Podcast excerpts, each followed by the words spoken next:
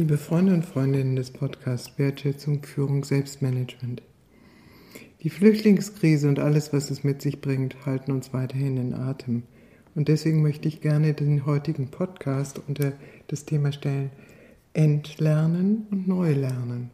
Denn das scheint es zu sein, was wir gegenwärtig brauchen. Jede Krise konfrontiert uns mit unseren eigenen Erwartungen, mit unseren eigenen Hoffnungen und mit unseren eigenen Konzepten von dem, was richtig und falsch ist. Aus diesen Konzepten und aus unseren eigenen Glaubensvorstellungen leiten wir dann Forderungen ab. An uns selbst, an andere, an die Situation etc. Doch gegenwärtig scheinen wir damit konfrontiert zu sein, dass diese Erwartungen obsolet sind. Sie sind hinfällig und es wird wohl allerhöchste Zeit, dass wir unsere eigenen Erwartungen und Konzepte überdenken, überarbeiten und loslassen. Sie scheinen nicht mehr der Wirklichkeit zu entsprechen. Und wenn etwas nicht mehr der Wirklichkeit entspricht, dann wird es hinderlich. Man könnte auch sagen, solange wir an überholten Konzepten festhalten, sind unsere Kräfte und Energien gelähmt. Sie stehen uns nicht zur Verfügung, um uns mit dem auseinanderzusetzen, was unsere Aufmerksamkeit und Kraft braucht. Heute sind wir zum Beispiel mit der Erwartung konfrontiert, diese Flüchtlingsbewegungen ließen sich steuern, eindämmen. Eine Erwartung, die so offensichtlich falsch ist, dass sie wie eine Verweigerung erscheint, sich der Wirklichkeit zu stellen. Was wir hier haben, sind nicht Menschen, die aus Freude wollen, sich in Bewegung setzen, sondern es sind Menschen, die aus höchster Not sich in Bewegung setzen. Heute beispielsweise, an dem Tag, an dem ich diesen Podcast aufnehme, geht durch die Nachrichten, dass eine Stadt, die seit Oktober von Nahrungsmitteln abgeschnitten ist, heute zum ersten Mal Nahrungsmittel geliefert bekommen soll in Syrien und die Menschen dort vom Hungertod bedroht sind.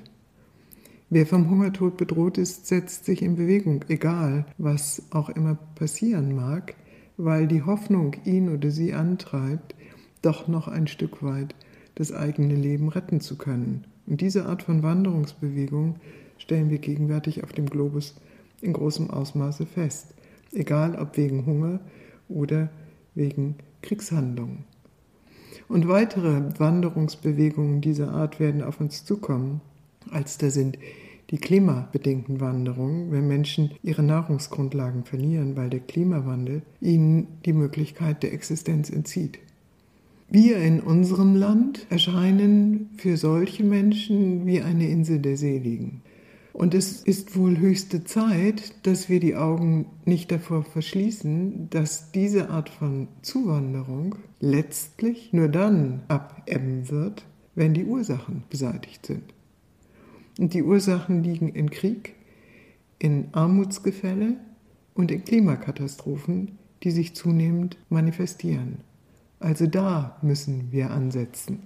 Und solange wir daran nicht effektiv ansetzen können, werden wir diese Flüchtlingsbewegung nur sehr unzulänglich steuern oder eindämmen können. Das ist eine der Wahrheiten, vor denen wir, so meine ich, die Augen nicht mehr verschließen können. Eine zweite Erkenntnis, die sich heute aufdrängt, wenn man sich mit dem, was ist, auseinandersetzen will, betrifft die Situation der Frauen. Die Kölner Ereignisse haben zu massiven Diskussionen und Turbulenzen in unserem Lande geführt. Doch machen wir uns nichts vor. Übergriffe gegen Frauen und Frauenfeindlichkeit hat es immer gegeben. Das ist die eine Wahrheit. Dazu brauchten wir nicht die Zuwanderer und deren Handlungen. Eine weitere Erkenntnis, der wir uns gegenüber aufschließen müssen, ist, dass junge Männer in einem Alter, in dem sie voller Tatendrang sind, Aufgaben brauchen, für die sie sich sinnvoll einsetzen können. Und wenn diese Aufgaben nicht existieren, entweder weil wir sie daran hindern oder weil sie selbst die Motivation dazu nicht haben oder die Kraft dazu nicht haben, dann ist es sehr naheliegend, dass gesellschaftliche Verhältnisse eintreten, die alles andere als erwünscht sind. Eine dritte Erkenntnis aus den Kölner Ereignissen ist, dass wir definitiv konfrontiert sind mit unterschiedlichen Frauenbildern und das, was Frauen dürfen oder nicht dürfen. Und für mich ist neben allen Sorgfaltspflichten seitens der staatlichen Autoritäten, um Frauen zu schützen, es auch eine Herausforderung für uns Frauen, dass wir besser uns selbst schützen, dass wir uns dessen so bewusst sind, dass wir damit verantwortungsvoll umgehen. Das sind nur zwei der zentralen Momente. Man könnte weitere Felder thematisieren, in denen es darum geht, zu entlernen und neu zu lernen. Das heißt, Erwartungen, Hoffnungen loszulassen und in der Realität anzukommen, sodass wir von dort aus die Realität neu verantwortlich gestalten.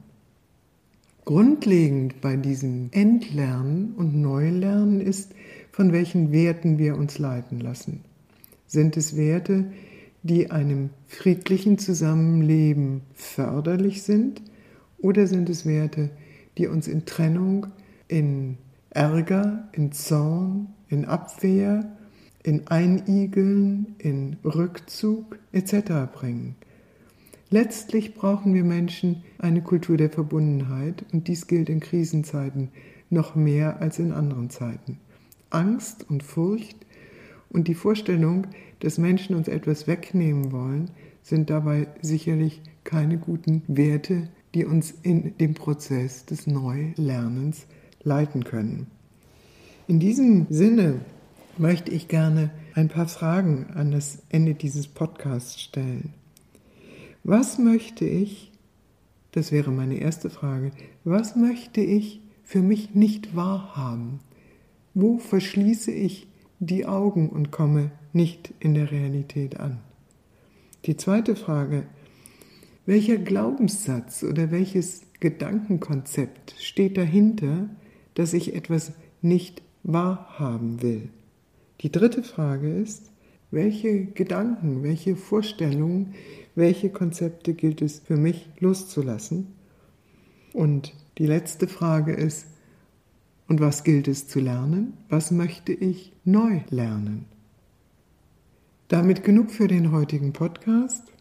Wenn Sie mehr über unsere Arbeit wissen wollen, so finden Sie dies auf der Webseite www.communio mit C O M Communio Führungskunst mit ue.de. Vielen Dank.